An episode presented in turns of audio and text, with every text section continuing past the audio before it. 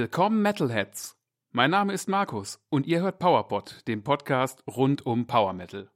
Ja, was denn hier los? Also mein Name ist Niklas und bei PowerPod gibt es hin und wieder zusätzlich zu den Folgen mit Power Metal News und Neuerscheinungen eine Sonderfolge für euch und heute gibt's eine Crossover Folge mit Metal Markus Metal Podcast.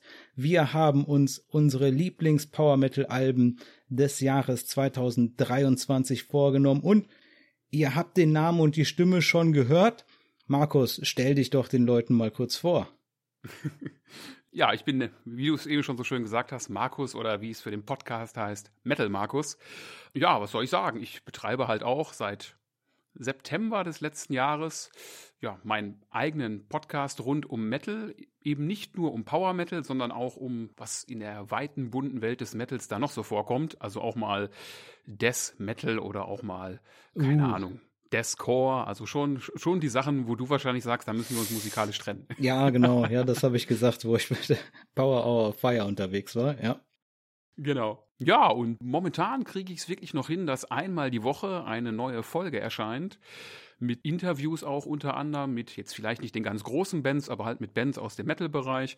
Und ansonsten versuche ich halt immer mal wieder neue Dinge auszuprobieren, die man so machen kann. Also auch äh, Konzertberichte habe ich schon gemacht oder auch mal was völlig anderes, so eine Besprechung einer Drei-Fragezeichen-Folge. also. Ja, die habe ich tatsächlich auch sehr genossen, die Folge. Oh, das ist schön, danke, das freut ja. mich.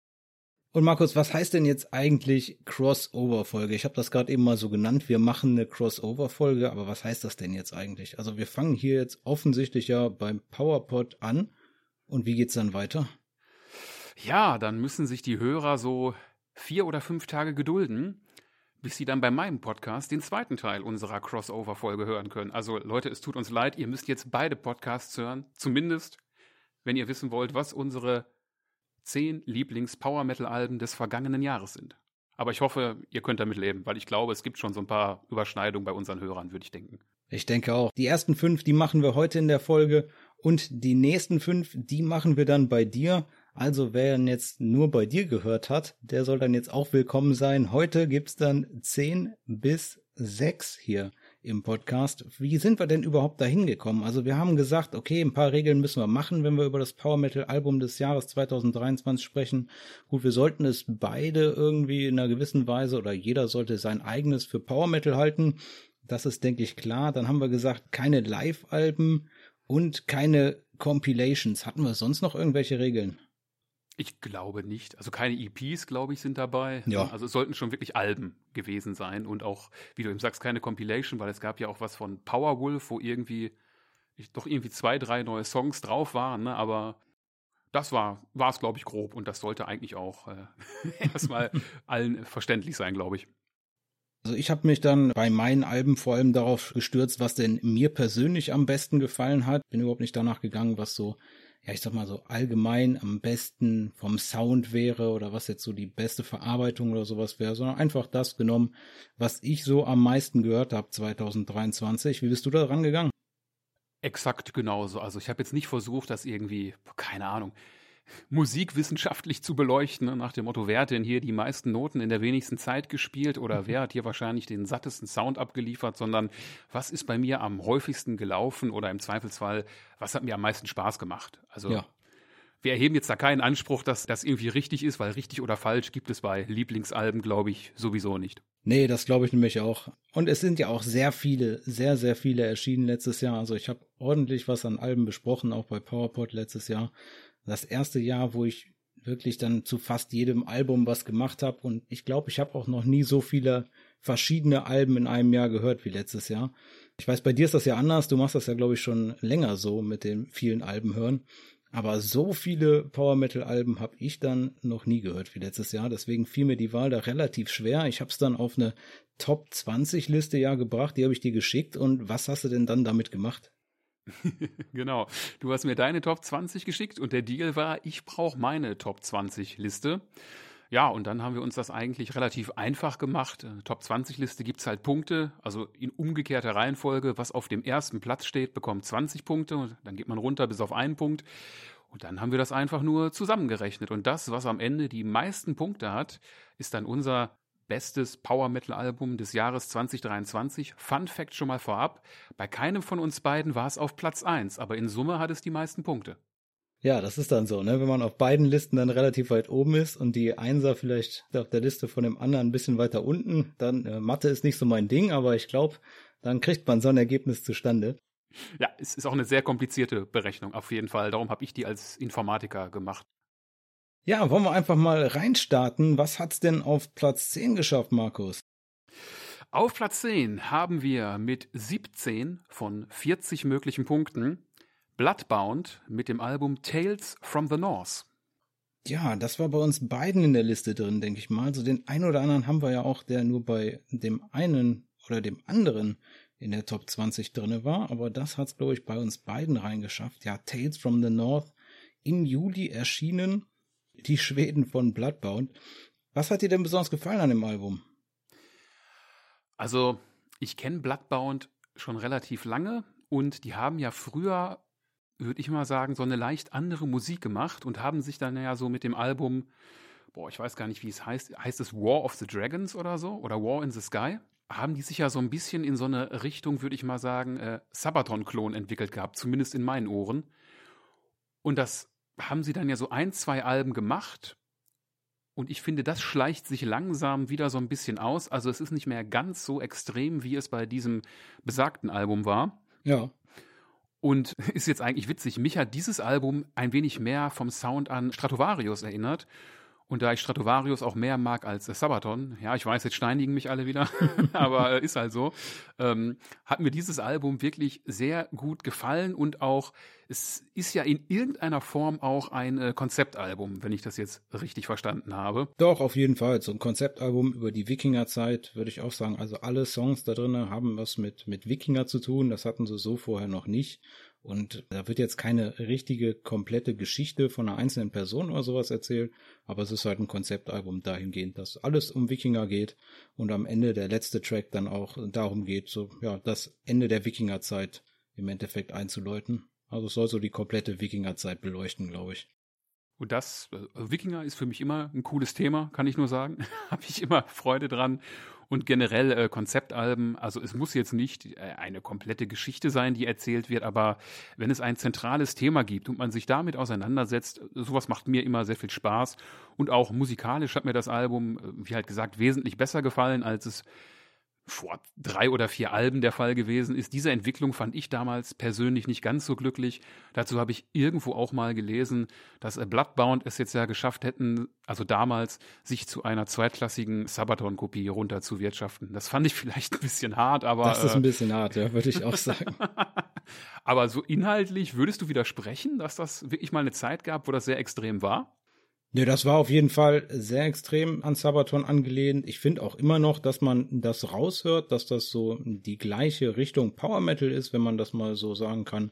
Aber mich stört das auch nicht so. Also ich habe aber auch gemerkt, die sind definitiv in dem Album auch wieder ein bisschen schneller geworden, fand ich vom Sound und von den von den Stücken. Also die gingen alle ein bisschen schneller, nicht mehr ganz so viel mit Tempo.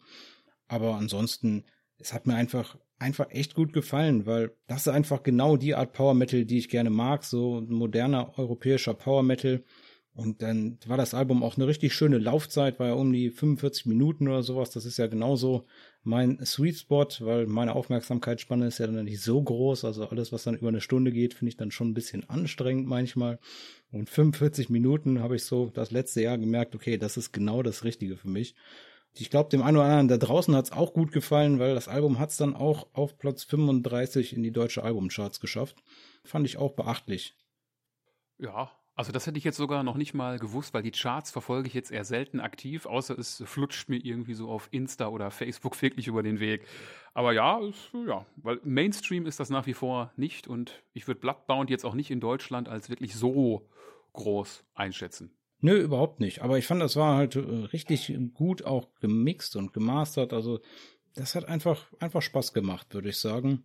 Mein Lieblingstrack von dem Album ist auch weiterhin hier der letzte 1066. Der hat mir richtig gut gefallen. Das ist der angesprochene, wo es dann darum geht, dass praktisch die Wikingerzeit zu Ende ist. Ich weiß nicht, hast du einen Lieblingstrack von dem Album?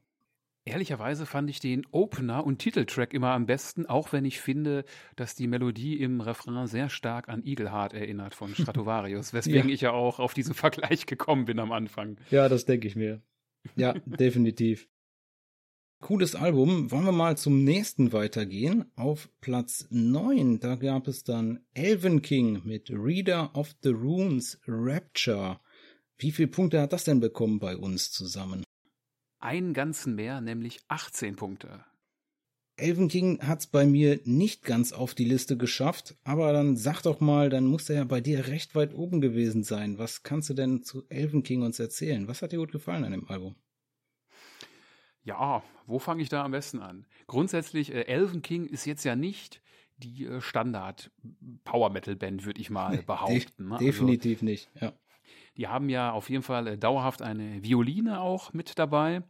Und das ist so etwas, was ich schon immer sehr gerne gemocht habe, weil so als ich, boah, gut, wie alt war ich da? 15 oder so, habe ich zum ersten Mal die Band Skyclad gehört. Ich weiß jetzt nicht, ob du die kennst. Nee, sagt mir nichts. Das musst du unbedingt mal nachholen, auch wenn es kein Power Metal ist. Ähm, Skyclad waren Mitte der 90er ja, wenn ich jetzt sage, in Deutschland sehr populär, ist das wahrscheinlich auch gelogen, aber auf jeden Fall haben sie im Rahmen der Metal-Presse, also zumindest im Rock Hard Magazin, ich gehe mal davon aus, das kennst du, ja. eine gewisse mediale Aufmerksamkeit genossen. Und äh, Skyclad haben halt schon damals folkige Elemente mit Metal-Musik verknüpft. Und Elven King habe ich irgendwann um 2012 rum entdeckt und auch wenn das musikalisch jetzt nicht unbedingt dasselbe ist, hat mich das sehr daran erinnert, weil es halt, also bei Elven King die ganze Zeit auch dieses folkige Flair vorherrscht. Und ja, wer mal im Podcast hört, der weiß vielleicht auch, dass ich halt so neben Power Metal auch alles, was mit Folk zu tun hat, sehr gerne mag. Also folkige Sachen wie jetzt hier Subway to Sally oder Feuerschwanz, wie sie alle heißen, die ganzen Bands oder Mr. Hurley und die Pulveraffen. Und wenn man dann diese folkigen Elemente auch noch wirklich mit Power Metal verbindet, also mit dieser Energie, die Power Metal ausstrahlen kann, finde ich das einfach geil. Und auch hier diese ganze Stimmung, die dort erzeugt wird, finde ich richtig großartig. Ich muss aber auch gestehen, habe ich, glaube ich, auch in meiner eigenen Podcast-Folge gesagt, wo ich das zu meinem Album des Monats April müsste es gewesen sein, gemacht habe.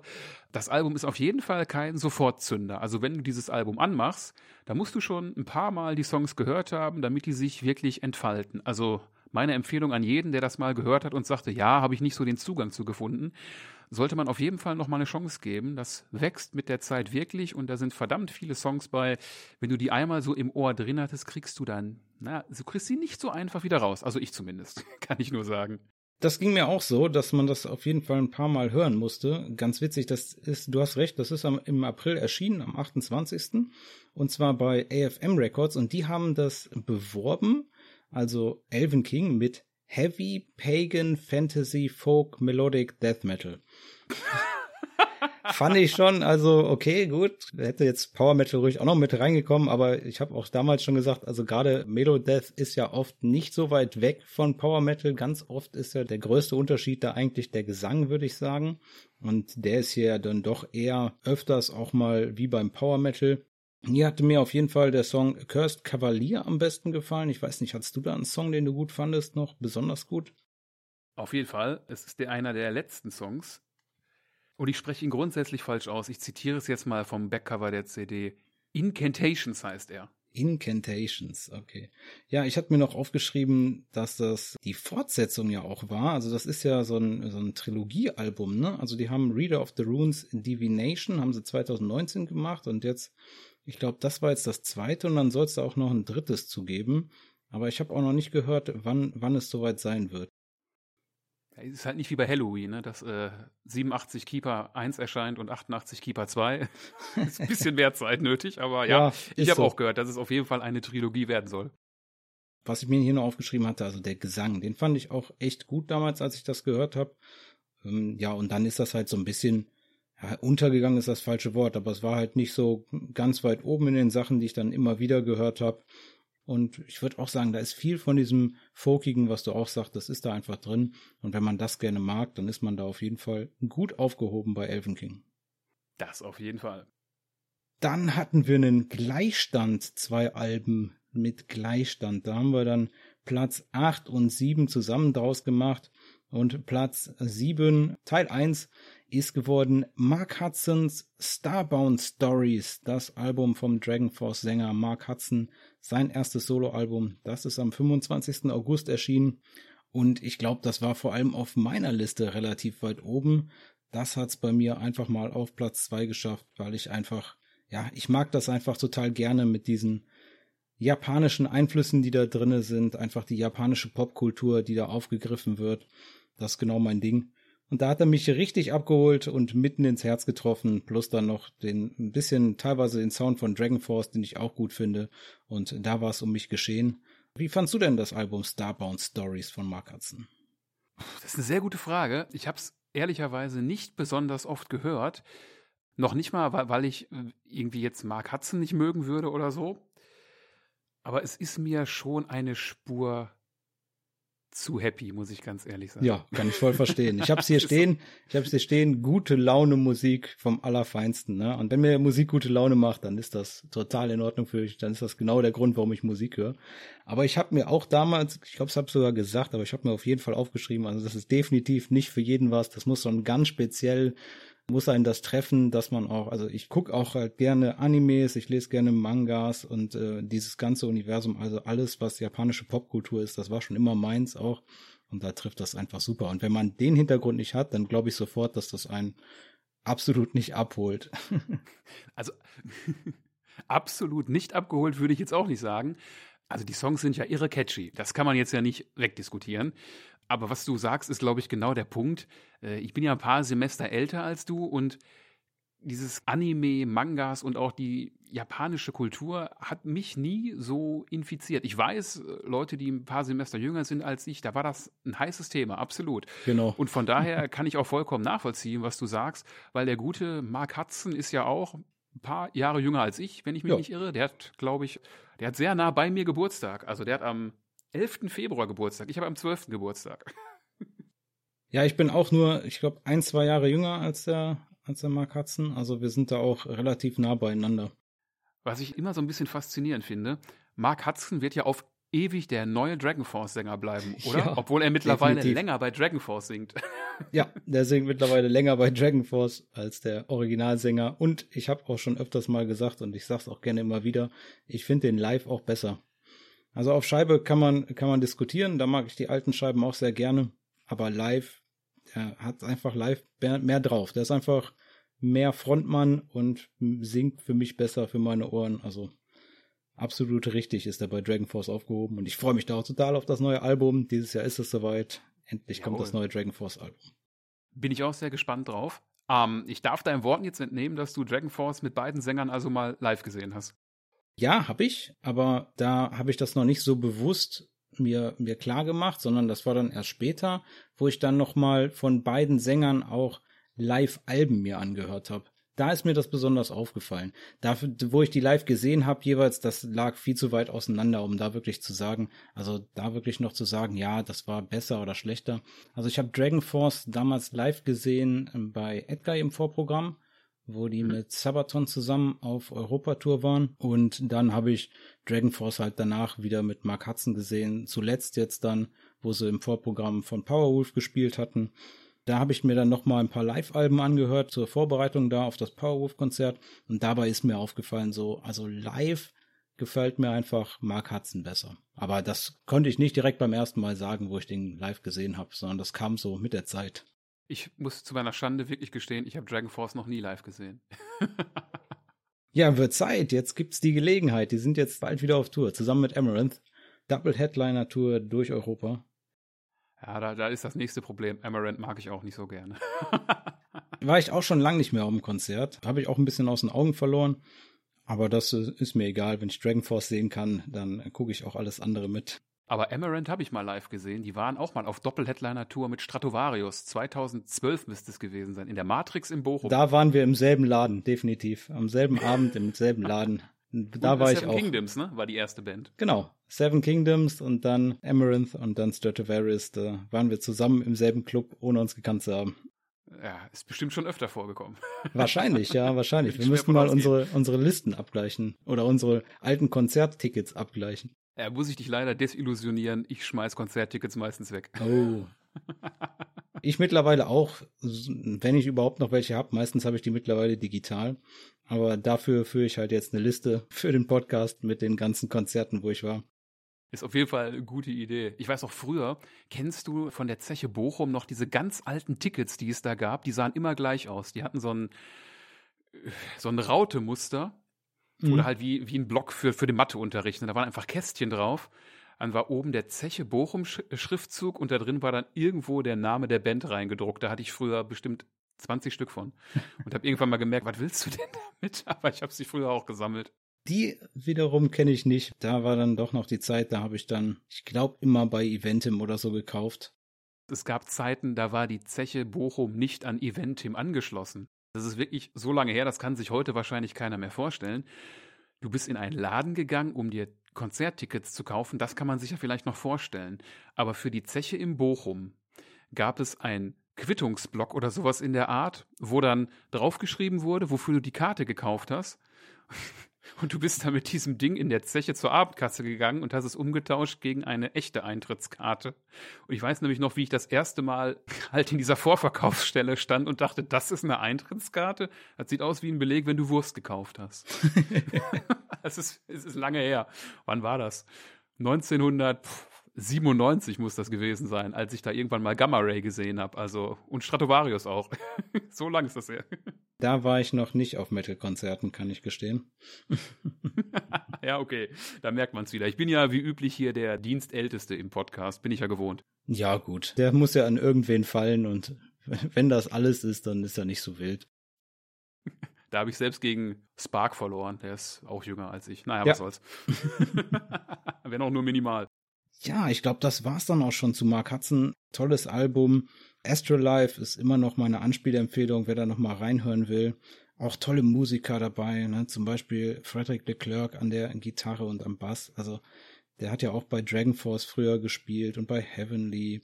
Und ja. ja, mittlerweile ist er bei Creator. Also richtig gute Leute, die da auch die Musik mitgemacht haben. Äh, Siu von Galnerius zum Beispiel hat auch was beigesteuert auf der Gitarre, ein Solo oder den gesamten Gitarrentrack, glaube ich sogar beim zweiten Track. Also da war richtig gute Musiker auch dran beteiligt, also nicht ein komplett reines Soloalbum. Hat mir einfach von vorne bis hinten Spaß gemacht und genau die Phase getroffen, wo man seine Jugend hatte und dann ist das immer so, wenn diese Nostalgie dann noch dazukommt, dann ja, ist es Fall. um mich auf jeden Fall geschehen und da hilft dann auch nichts mehr. Was ich noch faszinierend finde, so zum Abschluss, es ist ja ein Soloalbum von einem Sänger und Andy Deris zum Beispiel von Halloween hat mhm. ja auch Soloalben gemacht. Und ich hätte jetzt vielleicht ein bisschen erwartet, dass es mehr ein Sängeralbum ist, wenn du weißt, was ich meine. Aber auf diesem ja. Album sind ja auch sehr lange Stücke mit sehr langen Instrumentalpassagen. Und das hat mich wirklich positiv überrascht. Ein bisschen traurig fand ich die Hörempfehlung von dir. Und die auch fraglos der meistgespielte Song auf Spotify ist, finde ich, könnte auch ein Dragon Force Song sein, während ja, die anderen Songs ja durchaus anders klingen. Ja, da hast du recht. Auf jeden Fall. Aber ich finde den einfach richtig cool, weil er gerade so trotzdem so sehr an Dragon Force erinnert, obwohl den halt dann mal nicht Sam Todman geschrieben hat. Fand ich halt richtig gut. Und klar, ja, der Mark Hudson hat hier auch ziemlich viel von der Gitarre selber gespielt.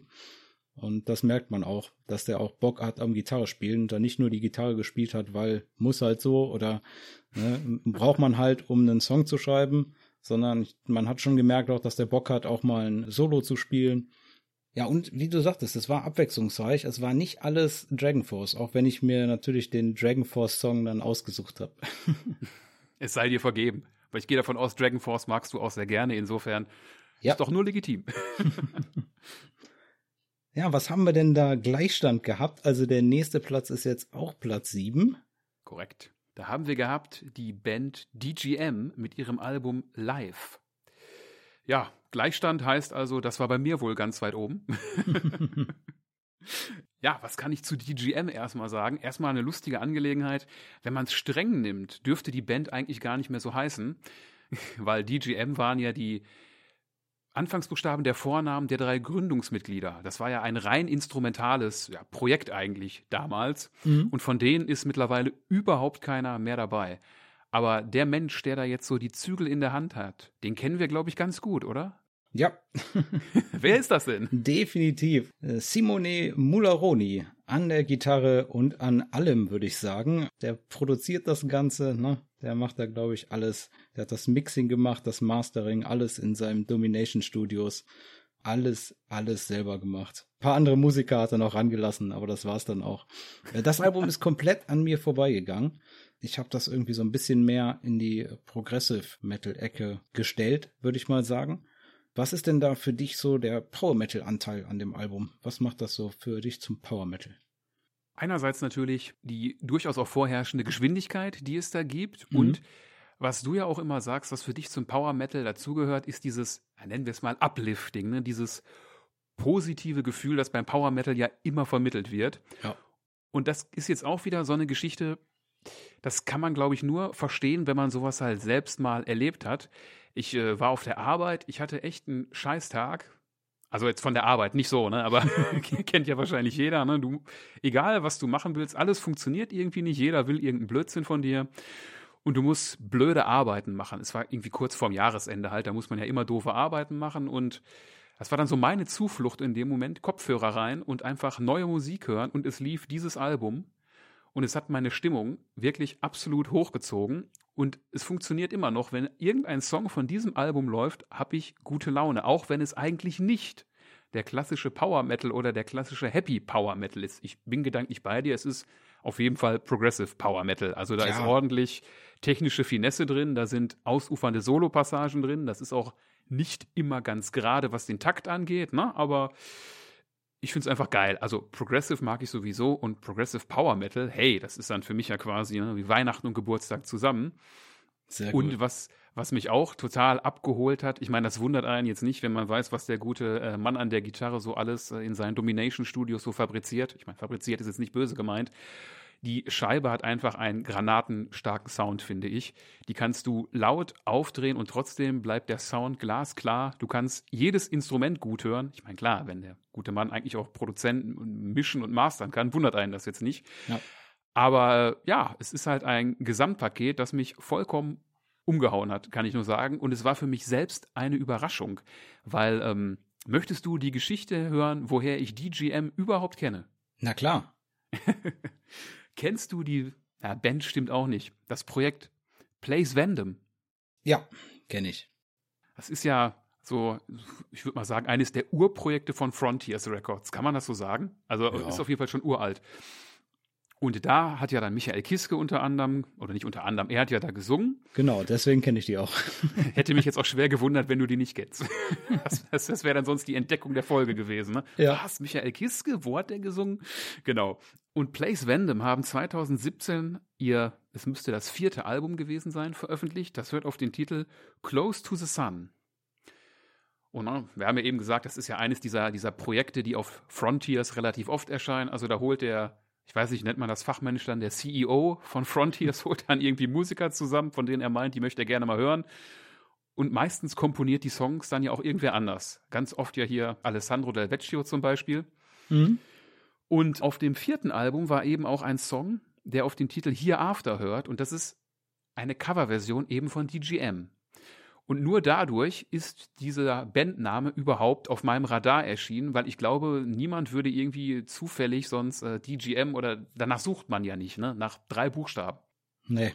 Und so ist es halt wirklich auf meinem Radar erschienen. Und ich habe, das muss ich auch wirklich sagen, kein anderes Album der Band ansonsten gehört. Ich wusste halt, DGM, ne? Place Vandom, die haben mal einen Song von denen gecovert oder gecovert stimmt vielleicht auch nicht. Vielleicht war der gute Herr Mularoni einfach Komponist für das Album und war engagiert in dem Moment.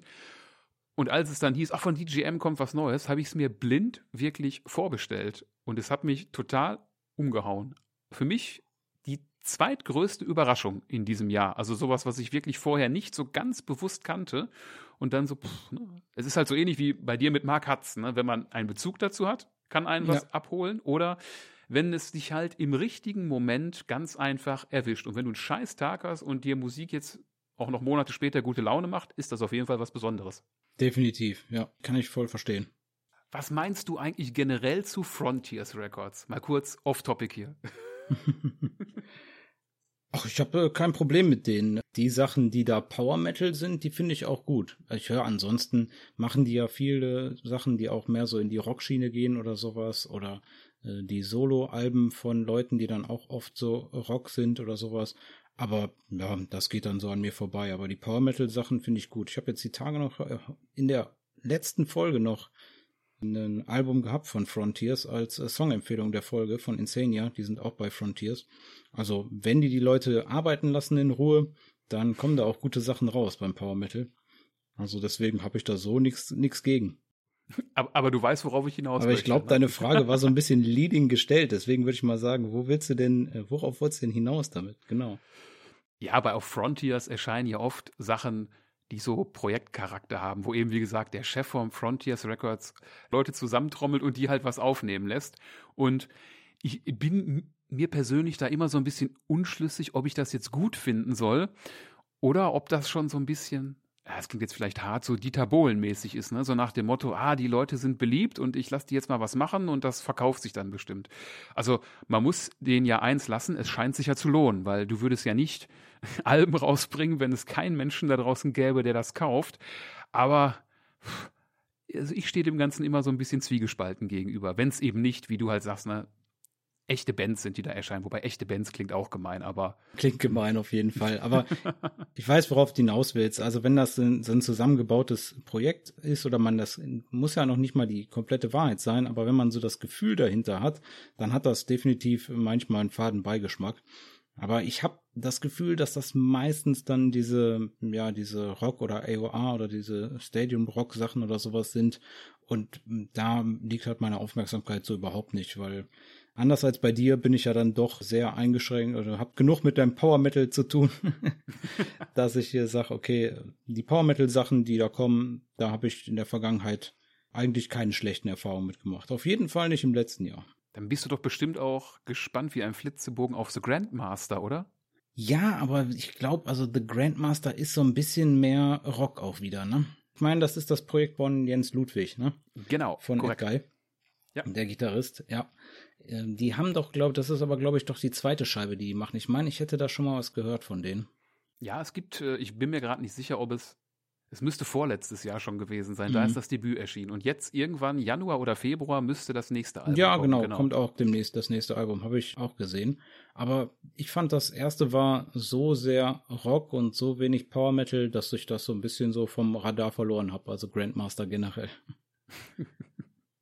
Ich, ich fand es eigentlich ganz gut, aber ja, ich weiß, was du meinst. Es ist, es ist sehr formelhaft auch in manchen Belangen. Also es wirkt hier und da auch ein bisschen geplant. aber das war ja nicht unser Ziel hier, irgendwas schlecht Nein. zu reden. Aber man muss ja seine Meinung sagen dürfen. Ja klar, und jetzt haben wir mal einen kleinen Ausflug gemacht durch Frontiers Records. Ich glaube, warte, ich, ich schau mal, ich lug mal gerade, ich glaube, das war auch unser einziger Frontiers Release. Unsere Nummer 6, äh, die ist bei Nuclear Blast Records erschienen, aber es gibt trotzdem einen Zusammenhang zu dem DGM-Album, denn hier gab's das Mastering von Simone Mularoni. Der Typ macht echt überall mit und unter anderem hat er auch das Mastering für Twilight Force gemacht. At the Heart of Winter Whale war das Album, das ganz am Anfang des Jahres erschien am 20. Januar 2023 und für mich war das mein Power Metal Album des Jahres. Das habe ich am meisten gehört, nicht nur weil es am längsten da war von allen Power Metal Alben, sondern auch weil mich das echt gekriegt hat. Da war ich richtig hin und weg von. Einfach ein großartiges Album. Twilight Force haben bis jetzt finde ich immer abgeliefert, aber das war jetzt nochmal, das vierte Album war jetzt nochmal deutlich stärker als das dritte, würde ich sagen. Und da haben die Schweden mal richtig Gas gegeben. Und ich mag auch den Gesang vom, ja, jetzt ist es ja auch nicht mehr der neue Sänger, sondern mittlerweile ist er auch, ist Alessandro Conti da auch, glaube ich, schon länger dabei, als es Christian Eriksson war. Und jetzt haben sie auf jeden Fall beide gleich viele Alben. Das gefällt mir richtig gut, das neue Album At the Heart of Winter Whale. Wie ist das bei dir angekommen, das Twilight Force Album? Naja, ich würde denken, wir waren zusammen auf einem Konzert der Band, also hat es mir bestimmt mindestens gut gefallen. Stimmt, da, der nächste Haken, den wir machen können, gleichzeitiges Konzert. Wir waren zusammen bei Twilight Force mit Silver Bullet und Seven Spires. Genau. Im Rockpalast. Im Rockpalast in Bochum, in Bochum genau. Furchtbare Location, ganz furchtbar, finde ich. Ja, ich fand's, äh, es ist manchmal, manchmal ein bisschen schwierig, weil, weil es so klein ist und man steht sehr nah an dem Schlagzeug dran, finde ich. Ja. Wenn man da zu weit vorne steht, dann hat man da ein echtes Problem, dann hört man nämlich nichts anderes mehr als das Schlagzeug. Ähm, dafür gibt's dann da nicht so ein Fotograben oder so, sondern man steht halt dann wirklich auch sehr nah dran an den Leuten. Ich bin mir gerade gar nicht sicher, ist das Schlagzeug bei dem Konzert abgenommen worden oder also war es mikrofoniert? Ich weiß es ehrlicherweise nicht mehr, weil wirklich man müsste es nicht tun für die Größe des Raumes, oder? Wie siehst du das? Nö, müsste man glaube ich nicht machen, aber kommt ein bisschen drauf an, ob der Schlagzeuger, der getriggert spielt oder nicht. Aber wenn, dann werden die das, die werden das auf jeden Fall abgenommen haben, gehe ich schon von aus. Die werden einfach jeden Abend das gleiche Setup aufbauen. Und das wird ihnen egal sein, wie groß der Laden ist. Wahrscheinlich schon, ja. ja, also mir hat das Album wirklich gut gefallen. Hat es jetzt leider nicht in meine Top 20 geschafft, muss ich zu meiner Schande gestehen. Könnt ihr schon daran erkennen, es hat äh, 20 Punkte in unserer Gesamtwertung und die kommen dann nicht von mir, sondern von Niklas. Mehr ja. Culpa. Aber war ja eben auch nicht anders und äh, das ist ja das Lustige daran. Ne? Jetzt kann genau. man hier auch mal genau über so Sachverhalte sprechen. Der Spoiler sei erlaubt. Wenn wir dann bei mir im Podcast angekommen sind, haben wir wirklich nur noch Überschneidungen. Also da haben wir beide dann wirklich gewotet und dementsprechend gehen die Punkte dann auch etwas höher. Was ich bei Twilight Force eigentlich sehr cool finde, ist, das ist für mich so, ja, die neuen Rhapsody. Kann man das so sagen? Also Definitiv. Also ja, die, die, so ganze, die ganze Verspieltheit, die halt die früheren äh, Rhapsody oder dann Rhapsody of Fire Alben so für mich immer sehr liebenswert gemacht hat, ist hier halt drin.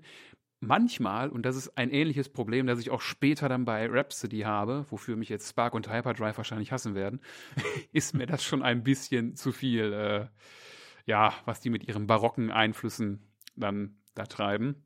Aber ja, es hat mir in Summe auch wirklich gut gefallen. Ich meine, sonst wäre ich ja nicht zu dem Konzert gegangen. Wobei der, der Fairness halber muss ich gestehen, ich war auch da, weil Silver Bullet da gespielt haben und die fand ich auch ziemlich gut. Ja. ja, die fand ich auch gut. Ja, und Seven Spires finde ich auch richtig gut. Also das war ein richtig guter Abend für mich. Hm. Abgesehen für mich von der Entfernung. Es war irre weit. Ich bin an diesem Tag, glaube ich, dann 140 Kilometer gefahren, uh. weil ich, ich habe ja früher, also was heißt früher, jahrzehntelang in Essen gewohnt und da ist ja. Bochum ja nur einen Katzensprung entfernt, aber ich wohne ja mittlerweile in Mörs. Ja. Und ich habe halt so gelesen, ah cool, die spielen in Bochum, ja, ist ja nicht so weit. Als ich mich dann so nach Feierabend ins Auto gesetzt habe, habe ich dann auch so gemerkt, es waren dann irgendwie 70 Kilometer eine Strecke und das war schon, gerade weil das Konzert ja auch wirklich lange ging. Ne? Also ich glaube, ja. bis, bis elf oder halb zwölf in der Ecke, ne? wenn man dann noch fahren muss. Und vor allen Dingen, das war ja die Zeit, als noch der Parkplatz vor dem Real oder was es ist gesperrt war und man irgendwo da in der Nähe parken musste und es war arschkalt. Das weiß ich auch noch. Ich habe noch einen Parkplatz da auf der kleinen Fläche da vor dem Parkplatz bekommen. Der Kleinfläche trifft es. Wie viele Autos passten zu dem Zeitpunkt 20, würde ich sagen. Hätte ich jetzt auch gesagt. Nein, vielleicht waren es auch 40, aber auf jeden Fall nicht genug. Nee, und jetzt stell dir mal vor, es wäre in der unten drunter in der Matrix gewesen. Da passen ja ja locker doppelt so viele Leute rein, ne, wie in den Rockpalast. Also, puh. Ja. ja, Twilight Force, super Band, auf jeden Fall. Dann auch eine tolle Albumlaufzeit für mich wieder, 44 Minuten, 52 Sekunden, also genau auf den Punkt sozusagen. Ich bin sehr oft immer dran und sag, Instrumentaltracks sind nicht so meins. Das ist halt einfach so. Ich weiß nicht, ich weiß, du magst durchaus gerne mal ein Instrumentalstück, aber bei mir muss da schon was richtig klicken, dass mich das abholt. Und ich glaube, das hier war der einzige Instrumentaltrack 2023, der mich so richtig abgeholt hat. Vielleicht noch auf dem Glory Hammer Album einer. Aber der hier hat mich richtig abgeholt. Also hier hat sogar der Instrumentaltrack gepasst bei Twilight Force für mich. Und das muss halt schon was heißen. Und dann wandert das auch ganz schnell nach ganz oben, wenn dann auch diese Sachen auch noch passen. Das war so mit ein ausschlaggebender Punkt auch, dass das so weit oben gelandet ist bei mir. Ich weiß noch, was mich davon abgehalten hat, es in meine Top 20 zu packen, weil für mich hat das Album so ein bisschen den Beigeschmack, als wäre es eigentlich mehr wie eine EP geplant gewesen und man hätte es hinten raus so ein bisschen verlängert mit diesen zwei 10-Minüter-Songs. Ist, ist, ist meine komische, krude Meinung, aber ich weiß nicht. Ich möchte nicht sagen, dass es schlecht ist. Nein, nein, aber der Eindruck kann natürlich entstehen. Ich glaube, das sind nur acht Tracks generell drauf. Ne? Also die haben halt auch eine Tendenz dazu, sehr lange Tracks generell zu machen. Da habe ich noch auf jeden Fall einen Song, den ich da am besten fand auf dem Album und auch immer noch am besten finde. Das ist der Song Dragonborn. Den finde ich immer noch richtig gut. Aber auch richtig fett ist immer noch Twilight Force von Twilight Force. Jetzt hätte es nur noch die EP Twilight Force oder so geben müssen, dann wäre alles perfekt gewesen. Ja, das wäre dann, genau, der Hattrick, ne? Oder der Albumtitel. das wäre auf jeden Fall eine Twilight Force mit Twilight Force auf dem Album Twilight Force. Ist es dann doch nicht geworden. Aber das war ein richtig, richtig klasse Track. Im Podcast in der Songempfehlung hatten wir den auf jeden Fall schon. Und deswegen kommen wir jetzt auch so langsam zum Ende hier der Folge. Und Markus, am Ende von PowerPod-Folgen gibt's immer eine Songempfehlung der Folge. Und du bist heute bei mir zu Gast. Deswegen würde ich sagen, heute kommt die Songempfehlung der Folge mal von dir. Hast du dir was überlegt? Was ist deine Songempfehlung der Folge heute, wo wir die Power Metal Best of 2023 gemacht haben? Ja, überlegt habe ich mir natürlich was. Und äh, ich wollte eigentlich genau diesen Witz bringen, den du äh, eben gebracht hast. Wenn Twilight Force schon einen Song Twilight Force endlich mal machen, müssten wir den ja eigentlich in die Podcast-Playlist packen. Aber schlau wie ich bin, habe ich natürlich gestern oder so nochmal zur Sicherheit in deine Playlist reingeguckt und habe gemerkt, toll, der ist da schon drin wenn ich es richtig gesehen habe, noch aus der, äh, aus der Zeit, als er noch nur eine Single war, oder? Also da war das Album, glaube ich, noch nicht draußen. Ja, kann sogar sein, ja. Weil da ist noch das Cover hier mit diesen Kristallen drauf, auf jeden Fall. Aber ja. Nerd Talk hier, ne? Versteht wieder keiner außer uns. ja, das doch, doch, kann gut sein, dass ich den Single-Track da direkt reingemacht habe. Aber ich denke auch, dass das Album dann noch nicht erschienen war. Ja. Genau. Da habe ich so gedacht, na toll. Weil das wäre ja so schön als Schlusspunkt gewesen. Na, wir sind bei dem Album angekommen, ist auch ein super Song. Also ich muss auch gestehen, Twilight Force oder Dragonborn wären meine Lieblingssongs von dem Album gewesen, auf jeden Fall. Und dann habe ich mir ja so überlegt, ja, okay, was kannst du jetzt machen? Nimmst du jetzt was von einem der anderen Alben, die wir jetzt schon genannt haben? Aber das wäre ja auch irgendwie blöd. Heute habe ich dann eben überlegt, was kann man denn jetzt noch wirklich machen, wenn wir schon über die Power Metal Alben des Jahres 2023 sprechen? Und da bin ich so ein bisschen bei der Power Hour of Fire hängen geblieben. Die haben ja mal eine wunderbare Folge gemacht. Ihre zweite war es. Der Titel müsste sein Fast as a Shark ins Land of the Free. Oder Into the Land of the Free. Ich möchte es jetzt nicht beschwören. Und da haben sie auch über eine legendäre Tour gesprochen. Die war vor mittlerweile leider 31 Jahren. Also wenn es noch 2023 wäre, wäre es noch cooler. Das war die sogenannte Power of Metal Tour die im Jahre 1993 stattgefunden hat. Und nach dem, was ich dann auch so nochmal recherchiert habe, geht wirklich dieser Begriff des europäischen Power Metals, wie man ihn heute verwendet, in seinen Ursprung auf diese Tour damals zurück. Und ja, von dieser Tour gibt es eine CD, die habe ich hier gerade in der Hand. Da sind folgende Bands drauf. Also es ist ein Live-Mitschnitt. Da ist drauf Helicon, ich glaube, die gibt es überhaupt nicht mehr. Conception, die gibt es mittlerweile wieder. Das ist nämlich die ursprüngliche Band von Roy Kahn, also von jo. ehemals Camelot. Dann sind drauf die mächtigen Rage und Gamma Ray.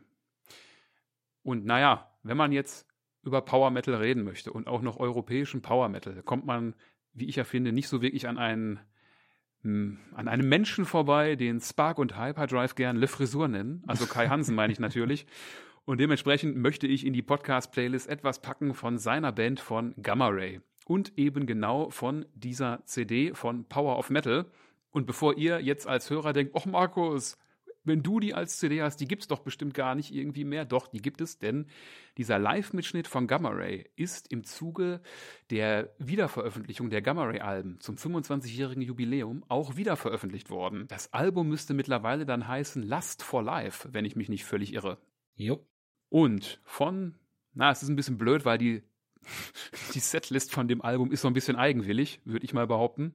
Da sind jetzt nicht so die ganz großen Knaller von Gamma Ray drauf, bis auf einen Song und das ist direkt der Opener. Das ist Tribute to the Past.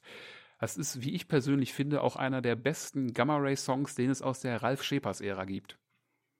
Und genau diesen Song in der Live-Version, eben von Lust for Life, möchte ich in die Playlist packen und ich weiß nicht, wie ihr das seht, wenn ihr den Song dann mal hört. Ich finde, vor dem ersten Refrain schlingert das Schlagzeug so ein bisschen. Also vielleicht ist das sogar wirklich eine authentische Live-Aufnahme.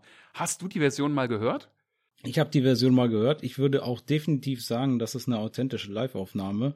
Ein richtig cooler Song, Tribute to the Past. Und du hast, glaube ich, echt alles gesagt dazu, was es dazu zu sagen gibt. We nailed it, ne, sozusagen. Ich glaube, da kann ich nichts mehr hinzufügen. Vielleicht noch ein paar aktuelle News. Weiß nicht, ob du es gehört hast, aber Gamma Ray werden dieses Jahr endlich mal wieder auf der Bühne stehen. Das hat mich sehr gefreut.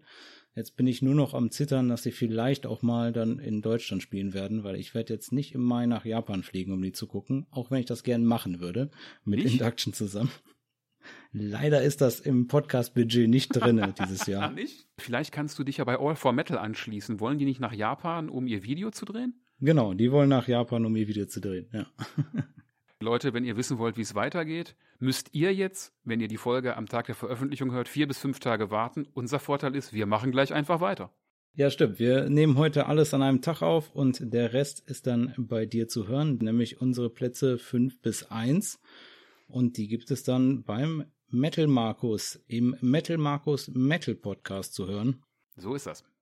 Und damit sind wir für heute am Ende der Episode angekommen. Wenn euch die Folge gefallen hat, dann abonniert PowerPod in eurer Podcast-App. Wenn ihr in eurer App die Möglichkeit habt, dann lasst dem Podcast gerne eine Bewertung da.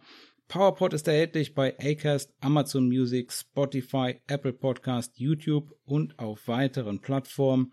Wenn ihr PowerPod ansonsten unterstützen wollt, dann folgt dem Podcast auf Instagram unter @powerpodofficial und Markus, wo können die Leute dir folgen, wenn sie dich unterstützen wollen mit deinem Podcast? Ja, auch auf Insta oder auf Facebook und ansonsten würde ich mal denken, verlinken wir uns in den Show Notes, oder? Genau, werde ich auf jeden Fall in den Show Notes verlinken und für euch alle da draußen werde ich natürlich auf jeden Fall den Podcast von Markus in den Show Notes verlinken, damit ihr dann auch die nächste Folge findet.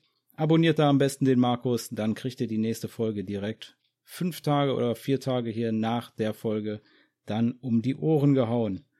Bleibt dem Metal treu, dann hören wir uns bei der nächsten Folge von PowerPod.